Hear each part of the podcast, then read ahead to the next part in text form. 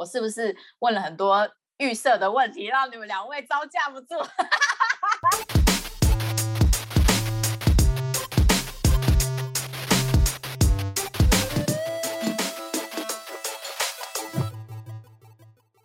Hello，大家好，欢迎收听一起聊聊，我是主持人阿佩。那今天呢，一起聊聊呢，同样也邀请到两位来宾。我先请这两位来宾来自我介绍一下好了，看大家猜不猜得到我们今天要聊的题目是什么。我们第一位请贤平来为我们自我介绍一下。大家好，我是贤平姐。自己 家的弟兄姐妹都叫我贤平姐。对，我就是一个大神，然后我有三个宝宝，然后他现在一宝宝已经长大了，他们已经不再是宝宝了，所以对。然后我平常。在药厂上班，那我小的时候有养过病毒，嗯、对，就是我原来是念啊、呃、病毒学的，对，就是这样。病毒学，嗯，在台湾念吗？对对对，然后就碰到了 SARS，所以那一个阶段我们是在实验室里面服务，这样子觉得很有使命感，这样。所以贤平姐是念到病毒学博士吗？对，因为那时候不知道要做什么，哦，没有逃避兵役，对这个实在太有，是对逃避兵役，对对对，不想被他发现。对，所以我们第一位来宾是贤平姐，是一位病毒学博士，目前在药厂上班。那我们第一位来，第二位来宾是丽慧，丽慧自我介绍一下。嗨，大家好，我是来自马来西亚的药师，叫丽慧。好，第二位来宾呢，就是丽慧，是一位药剂师，那也是一位常常在网络上分享专业知识的 YouTuber。那不知道大家透过这两位来宾，有猜到我们今天要聊什么了吗？没错，你答对了。好，最好是因为这种 Podcast 嘛，自己要用声音一直接。今天我们要聊的就是疫苗，就是新冠肺炎的疫苗出来啦。到底其实出来蛮久了啦，嗯，但是大家对疫苗都有各自去做一些搜寻吧，因为我相信那种像我这种平民老百姓，什么时候会搜寻疫苗？有几种时候，第一种就是父母要打的时候，第二种就是可能要轮到自己打的时候。但是我看我好像是第十一类人呢。现在打，你笑什么？贤萍姐，你笑什么？你太年轻了，你还很遥远吧？我没有很遥远，我就是卡在一个很奇怪的地方。你是第 N 类人，N 没有，因为因为因为学生学生说不定都排在我前面，因为如果要开学了，学生族群可能就会拉上来到我的前面。但我就是那一类被社会遗忘的，排在最后面，就是中流砥柱。相信两位也是差不多。哎，问一下丽慧，你打疫苗了吗？嗯、呃，我打完两剂疫苗了。对，嗯，好，那今天来聊一聊，嗯，先从疫情来聊好了，因为先从疫情再来聊疫苗。那两位来分享一下目前对疫情的感受度。我觉得马来西亚可以先分享好了，马来西亚是不是一直在爆表？对呀、啊，马来西亚呃，其实都从之前开始吧，本来是几千宗，然后慢慢现在已经是破万了，就是每天、嗯。都破万，连续几天，然后我们的政府也在实行，就是叫什么 lockdown，啊啊啊，封城，封啊，对，封城，嗯嗯，然后封了两个月，可是我们还是一直在十多千，所以我们马来西亚人民很无助，不知道应该要怎么办，因为因为我们从疫情爆发到现在，我们封城也是封了蛮多次，可是因为就是讲着，就是我们政府不是很严厉。所以就是很多人民也是很松懈那样，所以就是呃一直爆发新的呃感染群，一直爆发，一直爆发，然后到现在我们也没有办法控制下来，所以也很多人因为呃经济封锁啊、封城这些，然后很多人失业啊，所以我们现在也是面临一个好像很彷徨无助，不知道几时会解决这个疫情的那种情况。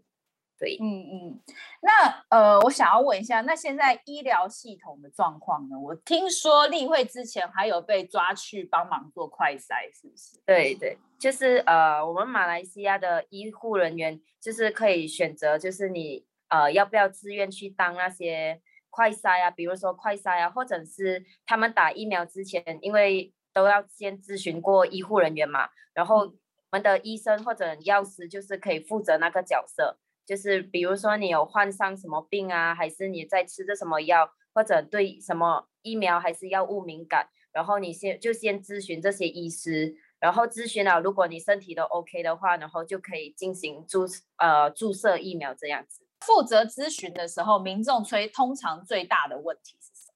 呃，就是他们呃通常就是他们患有高血压、胆固醇或者心脏疾病，就是询问可以不可以注射疫苗，或者是他们对药物敏感啊，就是呃可能吃了药会全身肿啊，还是发痒之类，就是问可以不可以打，然后或者是他们。最怕的也是副作用，就是会问一些、嗯、呃打了之后会不会有什么副作用啊，会不会死掉啊之类。嗯、那我现在想要偷问一个大概的答案，就是什么样的疾病的人不适合打疫苗？其实没有说什么疾病不呃有患有什么疾病不可以打疫苗，而是看他呃有没有。药物敏感，然后那个药物或者疫苗中有没有那个成分是跟那个我们要打的疫苗是一样的？如果是一样的话，就代表他对那个疫苗也敏感，就不可以打。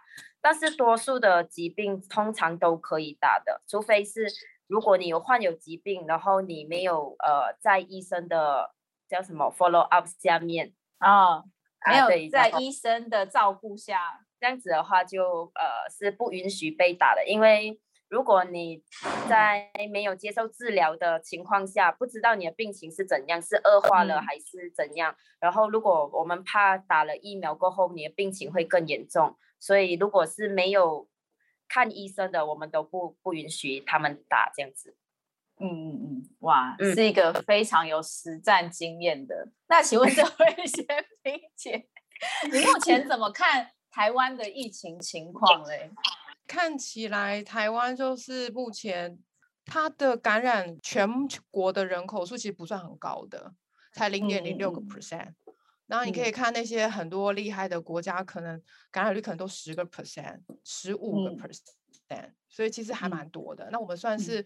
看起来账面上算是不错，但因为我们也没有说就是真的大大爆发，然后，嗯，你看我们的疫情也大概就五月十几号我们开始第三级警戒以后才开始多起来嘛，嗯，然后检测的量能也是大概那个时候才开始慢慢的呃补足起来，然后之前我们也不会再快筛或什么，因为没有地方可以筛，没有实验室可以做这样子，所以这些 data 就是只能说就是账面上的 data 就是这样啦，对，因为。你没事，你也不会去筛嘛。我们一定有一些人可能是可能有一些轻微的感染，或是无症状，但是我们其实没有被确诊，那也就算了，因为我们就是乖乖自己待在家里，也没有造成别人的一些感染，所以这个不会浮到台面上的，永远都会是这样。看起来台湾算是好的啦，然后确诊的人慢慢下趋缓，然后隔离的人也慢慢解隔离了，所以感觉账面上的那个数字看起来是安心的这样。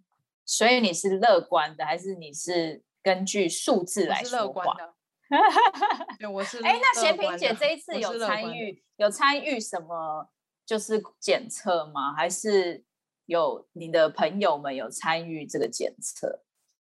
呃，我还在实验室的朋友们，他们多多少少都会有参与，不管是参与啊、呃、临床试验，因为我们国产的疫苗也有在招募受试者嘛。那所以这个方面也有同事，可能他们本来就在医院或者研究单位，所以他们也有参与。然后，可是因为我现在在药厂工作了，所以我们就没有、嗯、没有啊、呃、参与到临床的实物的工作。不过我们药厂就是有检测的那些快筛的 kit 啊，那些套组啊，或者是药物的研发啊，那就是一直在我们。的啊、呃，公司内部里面有很多的进展，这样子，所以我们内部的消息就是哇，滚动式的，也是常常有滚动式的一些消息，让我们可以了解跟知道这样子。嗯，所以我们那我很好奇，从从你们实验室到我们一般民众得到消息，这中间大概要多 多久？就是很多资料都是先送到你们实验室嘛？我看官方说法是大概 PCR 的报告应该三天会发。嗯，对，那就是现在可能比较快了，因为之前可能真的不行，一下子来太多东西，机器可能都还不够备齐，所以就会有那个较正回归塞车那种感觉。PCR 是不是一种很难做的检测？诶，它现在也没有很难做了，但是它就是需要时间。它没有像我们那个快筛试剂有没有像那个验孕棒棒那样子有没有？放下去十五分钟就搞定了，没有那么快。啊，那但是它比较准，所以它就要一点时间，然后又比较贵一点。哎，所以 PCR 跟测抗体又是不一样的东西，对不对？对对。那 PCR 是什么？抗测抗体是什么？可以，或者是现在。贤平姐帮我们解释一下，现在三种检测的原理是什么？哈，简单来说，就是我们遇面对那个一个传染疾病的时候，我们第一招就是要知道它有没有被感染嘛，对不对？我们是不是有被感染这样子，然后我们才能够知道说这个家伙是要被关起来，还是要去治疗，还是没事放回家。对，所以检测是的确是非常重要一件事。那因为我们的病毒啊，现在它的结构是这样的，它外面是一个蛋白的壳子，里面装着核酸。好，所以我们要么就验外面的那个蛋白质的壳子，好，要么就是验里面的核酸。然后呢，其实验外面的那个壳子的，就是我们的抗原快筛。然后它的作用方法就是验蛋白质的意思，所以就像是你把那个棉花棒有没有放到鼻腔里面，这个左边转一转，转五圈，然后在右边鼻孔转五圈，然后再把它渡到那个它的溶液里面挤一挤，对不对？然后再把它滴出来，然后就看如果你感染了，你是阳性的话，就两条线，就跟验孕棒是一样的道理，就是这样很简单。那它就是看外面的蛋白壳子。那可是因为它的准确率比较低一点，所以如果说病毒量很少的时候，你才刚感染没有多久，你可能根本都不知道的话，那其实你筛这个就是，嗯，你不没有办法用这个方法筛得到你。好，它很像是一个初步的脸人脸辨识，看，嗯，对对对，这边好像有几个。几个是人的人的东西来了哈，但是那个你如果要看那个 PCR，就是要检测他的核酸，就是说啊，这个坏人，我我远远看他是个坏人，但我要把他抓来，然后要验他的身份证，请你身份证拿出来，那你就可以知道说核酸一定会比较准确，但是你就要 叫他嗯做很多步骤，所以他就会比较麻烦。那因为他很准确，他又可以。就是增幅，所以其实它可以把很少量的病毒都可以验出来。那这是在感染一初期我们会做的两种检测。所以呃，我们会先用快筛，就是初筛，然后后来要去确诊，对不对？所以就是这两步。如果你快筛有阳性的可能，那我就要确确认你是真的还是假的，因为每个检验都有一些。有一些伪阳性、伪阴性这些这些东西的，有它的限制，所以我要做两步。那如果你如果快筛都阴性，应该是很很高几率是没什么事啦。嗯，对，很高几率是没什么事。如果你又没有什么症状的话，那真的是很高几率没什么事。对，那另外一种就是因为我们身体被这些病毒感染了以后，我们就记起来啦，对不对？我们就记起来这个坏人长什么样子。好，那所以身体里面会有另外一个机制去产生。下次来的时候，我会产生的综合抗体，所以验这个综合抗体的意思就是说，哦，这家伙早就被感染过了，所以我在感染他的时候，我就发现他的免疫反应很快就爬起来了，就很像是这群。这些考生已经看过模拟考考题了，下次再考真的考题又长得一样的时候，两秒就写出答案的感觉，这样子。嗯，所以就是这三种，所以前面两种是测你是不是真的被感染了，后面就是发现说你是不是曾经被感染。那通常后面这种是易调的时候用吗？嘿啊嘿啊嘿啊，有的时候我们是会疫调的时候用，或者是理论上我们真的很想知道说。呃，被感染了以后，以一个病呃流行病学来说啦，我们应该是说被感染以后，我们要知道说通常啊、呃、多久以后会产生抗体啊，产生的抗体有没有综合能力，还是产生的抗体没有综合能力？那下次又被感染的时候，不是又又糟糕了吗？吼，然后这个综合能力可以维持多久？那以至于我可以知道说啊，那个多久大概都还有保护能力这样子。对，哦，所以其实测抗体应该现在也蛮多的，因为现在都在用疫苗嘛，你。需要很多数据，关于抗体的数据。哦，对啊，就是大家想知道，说我打完了以后，我可以维持多久喽，嗯、对吧？嗯、我多久还要再打一次啊？嗯、因为听说打一打一剂就有那个副作用，有的人，尤其像你们这种年轻女生，就是副作用很大，很像卡车被撞过，对不对？有吗？这样我就不想再打一次啊，不想再被卡车撞过。哎，例会 打的时候副作用严重吗？呃，第一季还好，可是第二季我就发烧，然后有酸痛之类。可是第一季是微微酸痛而已。嗯，那什么？为什么大家都说第二季会更严重？这个副作用是什么原理？呃，第二剂比较严重，我觉得可能是因为免疫系统它，呃，因为第一剂只是好像。刚开始把那个疫苗介绍给我们身体里面这样，然后可是第二剂是疫苗进去了，然后身体更更勤劳的工作那样，对，然后我们身体就是在很努力的产生抗体，所以就是可能第二剂会更严重的副作用。所以第一剂的时候身体很随便，也没有啦，就是可能是没有这么强烈的副作用。对，每一个疫苗目前都是第二剂副作用比较严重吗？呃，不一定诶，这是看个人的。那再回来问一些比较基础的问题好了，就是目前呢、啊，对付新冠病毒，我们有三招嘛。第一招是预防，第二招是检测，第三招是药物。那可以请贤萍姐聊聊哈，觉得哪一哪一个步骤最重要？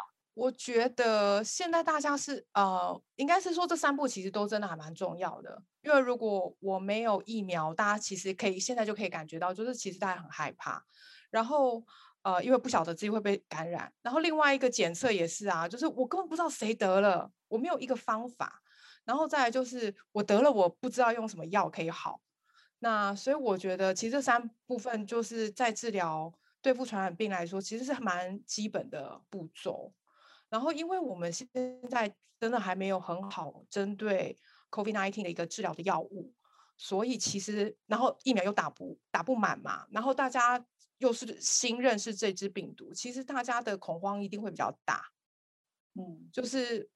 如果你说是别的疾病，可能我们已经有一些药物，不过包括是比如说有一些细菌的抗生素，或者是有一些啊、有一些病毒的疾病，可能还有一些药物可以使用的话，那大家可能真的会就是比较不会这么惊慌。可是因为这是完全新的东西，这三步都是新的，都没有一样是 ready 的。那我觉得大家在面对这个疾病来说，一定都是会蛮害怕的，嗯。那现在台湾主要治疗是怎么治疗？贤平姐知道吗？诶，我知道，我知道，就是说，因为现在我们的药品哈，我们我我我今天还有再上去看了一下，我们的药品理论上就是呃，治疗有两种啦，第一种就是说针对这个。啊，这个疾病的病原体，然后我们来杀死它，这样子看有没有法子这样杀死它。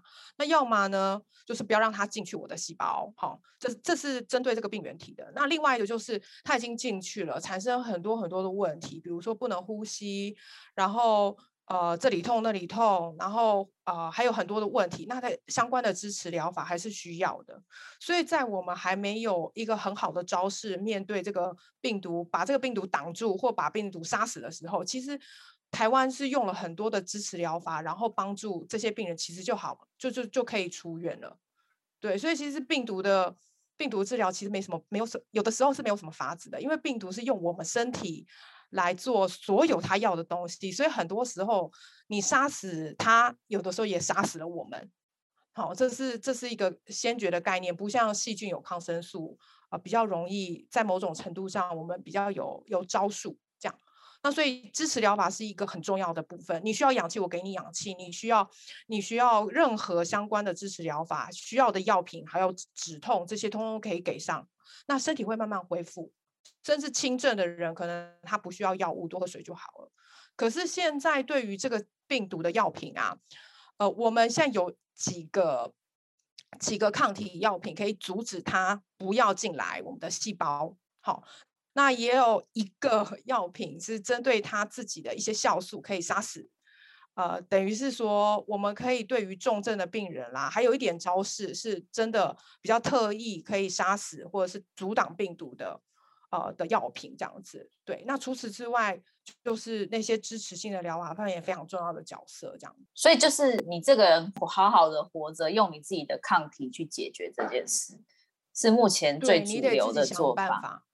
那为什么那个那个药明明可以杀死这个病毒，但是它不是主流的疗法？哦，现在看起来它的疗效没有到非常非常非常的好，哦，对，所以就是。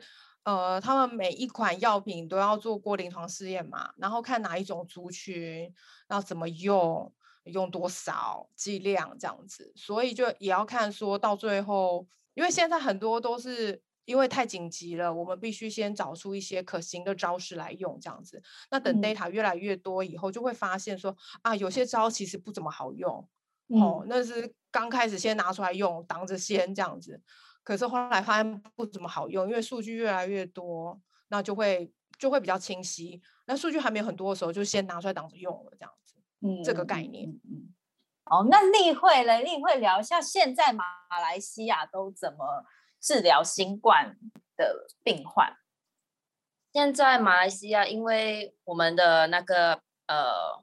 病患太多啊，病患太多了，然后确诊率很高嘛，所以我们政府都有设立那种呃叫什么暂时的收留他们的地区，所以就很多是如果他们确诊了，然后我们的呃救护车就会把他们从家里接到那些地区去收留他们，然后他们的治疗其其实也没有特别的治疗，就是如果他们有发烧，我们就治疗他发烧；如果有咳嗽、伤风，就这样。就是治疗他们这些疾病，然后给他们一些维他命 C 这样子而已。就是也是用他们自己的自身的免疫系统去抗争之类。啊，为什么是维他命 C？呃，因为维他命 C 有可能可以帮助他们免疫系统的的提升之类，所以我们都会给他维他命 C 这样子。嗯，哦，所以我们一般正常也应该多摄取有维生素 C 的东西，可以帮助我们增加抵抗力吗？嗯，每一天其实每一天都需要摄取，但是要量，而不是越多越好。嗯，哦，因为越多就跟着尿尿一起尿掉了。对，而且如果摄取太多，呃，就可能会得到肾结石之类，所以也是要很小心的用这些。哦。好，那接下来聊一聊，呃，这个新冠肺炎造成大家的恐慌嘛？那大家慌成这样，难道我们没有遇过其他传染病吗？为什么这一次我们会这么慌？还历史上有没有这种例子？后来是怎么结束的？前平姐，历史上很多耶，这种例子真的很多。然后其实，嗯、大家有听过的黑死病就是一个嘛。然后西班牙西班牙流感也是一个，然后就流感系列的到现在一直都有。然后天花也是一个，然后。呼吸道融合病毒，对，伊波拉也是一个。然后呼吸道 融合病毒就是包括 SARS、MERS，好，然后 COVID-19 这一整家族的，这都是，所以一直都有。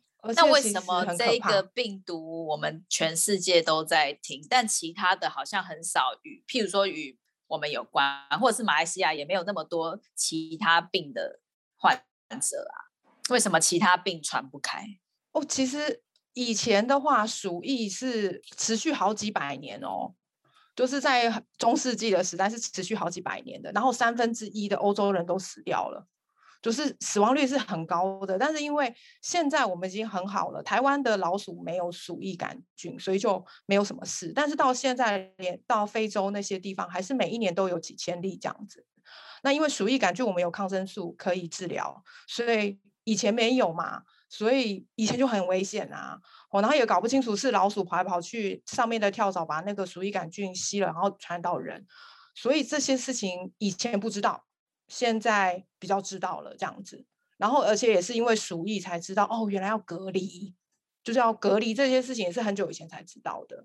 然后那个天花也是，天花就是因为有疫苗，所以就好，慢慢的就越来越少。然后到大概一九七七几年的时候就没有天花病毒了。那但是是因为有很好的疫苗，那那很好很好的疫苗就是牛痘这样子。那福禄是到现在都就是流感，到现在每年每隔十几年就是有百万百万的人就会生病啊，然后死亡率也不低耶。对，所以其实是大家常常听到流感，然后可能无感了吧？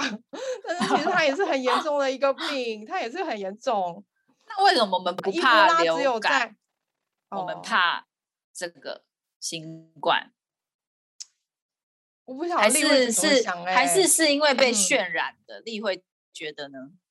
呃，我觉得应该是媒体大肆的报道，因为其实以马来西亚来说，我们的那个叫文政叫什么呃文症啊，对对对，呃那些其实死亡率也很高，但是媒体就是像专专注的在报道这些，而是比较报道呃新冠肺炎，所以我觉得这也是可能为什么新冠肺炎会让大家都人心惶惶的其中一个原因，因为就算是流感病毒来说，流感因为每一年都会在变种，其实那个也是很严重，就像显平姐刚才说的，所以嗯，那个其实我们也是要很小心的去预防，但是因为媒体更加报道 COVID-19，所以大家就可能会忽略了其他也是很严重传染的疾病这样子。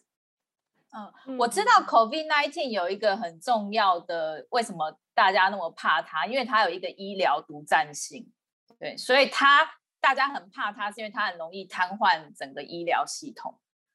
但大家不怕流感，是因为流感不会吗？流感其实也是很严重啊，也是会致命的，就是很它也会致命，但它会瘫痪医疗系统吗？呃，这样子应该就不会，但是如果很大肆的。感染的话，应该也会，但是就是可能没有到这么严重。我是不是问了很多预设的问题，让你们两位招架不住？流感其实因为我们有疫苗可以打嘛，然后再加上又有克流感可以吃，嗯，就是有药品，然后我觉得大家。大家的确对他的了解比较多一点，可是你看我们现在今年就很明显啊，我们大家都戴口罩，嗯、对不对？所以今年的流感其实人数就变少很多很多。对，所以以前对我们以前都不不关心这件事哦，然后但是现在就会开始，就是我们开始戴口罩，也顺便的把流感就是下降，呃，包括普通感冒，而且因为勤洗手啊，小朋友肠病毒去年也降了很多。嗯，嘿，没有错。然后，所以其实是个人卫生的关系啊。大家说不怕，但是其实还是会被影响。然后，因为嗯，冠状病毒这一类的，其实是造成我们感冒病毒的，就是同一家族，就是我们普通感冒里面有很多病毒都是冠状病毒同一家的。所以，也许我们可以。期待它可以慢慢越来越变成普通感冒病毒的一员，但是在它现在还这么新的状况底下，嗯、我们身体是对它招架不住的。也就是说，我们真是身体里面没有什么招式，那我们身体就会引起很强烈的免疫反应啊，那你整个就是症状会很严重。那你不是去到那个医院怎么办？因为它会影响到下呼吸道，也就是肺的部分。流感可能比较是上呼吸道嘛，所以可能是这边就是咳嗽、流鼻水这个。可是它如果影响到下呼吸道，就是肺炎哎、欸，肺炎不是就是只只有上面这边就可以搞定，那你就得去医院了，那你就很麻烦。所以我觉得这、嗯、这病毒就是很相似，但是的确它的。他的行为有点不一样，他终极的目标有点感觉不太一样，会造成你很大的困扰。这样，贤萍姐刚刚有讲到那个 MERS 嘛，对不对？哦，对，它是不是也是冠状病毒之一？嘿嘿，它是冠状病毒，然后它它为什么传不出来？哦，因为它致死率很高哦，它的死亡率有好像三四十个 percent，然后它是从那个骆驼的饲主被感染以后，然后。它就死亡率很高嘛，那因为它就停在这个死死亡的宿主身上，它在传播这样子。好，我之前呢、啊、有玩一款游戏，那个手机游戏，不知道两位有没有玩？两位应该没空玩这种游戏，它叫《瘟疫公司》哦，而且我是去年玩，它就是什么？它就是你要扮演一个病毒，然后你的任务就是让全世界都感染。哦、如果全世界都感染，全世界都死了，你就赢了。但是如果死啊，嗯，对，要死。但是如果如果全世界在你你还没有有一你会输的方法，就是你还没有感染完，或是世界还没死完，他们疫苗就成功研发了，哦然后人就会开始康复康复康复，然后你就没屁用了，然后你就会输了。然后我就发现，其实这个有一个 trick，就是你要怎么样，就是你一开始你不能致死率太高。因为如果你致死率太高，对对对，你就传不出去。你要几乎没有什么致死率，对对对，然后超容易传的，譬如说打个喷嚏也可以传，然后透过老鼠、透过鸟类也可以传，然后传到全世界都差不多的时候，你再忽然变种，变到一个超容易死的，然后全世界啪就会死。但如果你一边感染一边死，世界就是超级一直在研发疫苗，然后就会哎就会开始就成功了，然后就会开始治疗了。对，这是我玩那个游戏的 心得。他们好棒哦，在帮我们教育这个流传有那个传染病学耶，他们好棒哦。对对对，然后如果你一开始就超凶狠的，就根本传不了。而且其实还还有一个还有一个手法，就是你一开始病毒爆发在哪里很重要。你病毒如果爆发在一个海岛上，就超难传出去。嗯。但是如果你病毒爆发在印度、中国那些地方，就是开始啪，因为人口很密集嘛。就超好传的，所以你一开始选择要爆在哪里，跟你一开始选择它会不会很容易死，跟你一开始选择它是不是很容易传染，这很重要，就会影响到你这个病毒到底会不会传染全世界。所以我觉得其实这一次新冠就是有一个很重要的，它就是在有症状前就可以传染。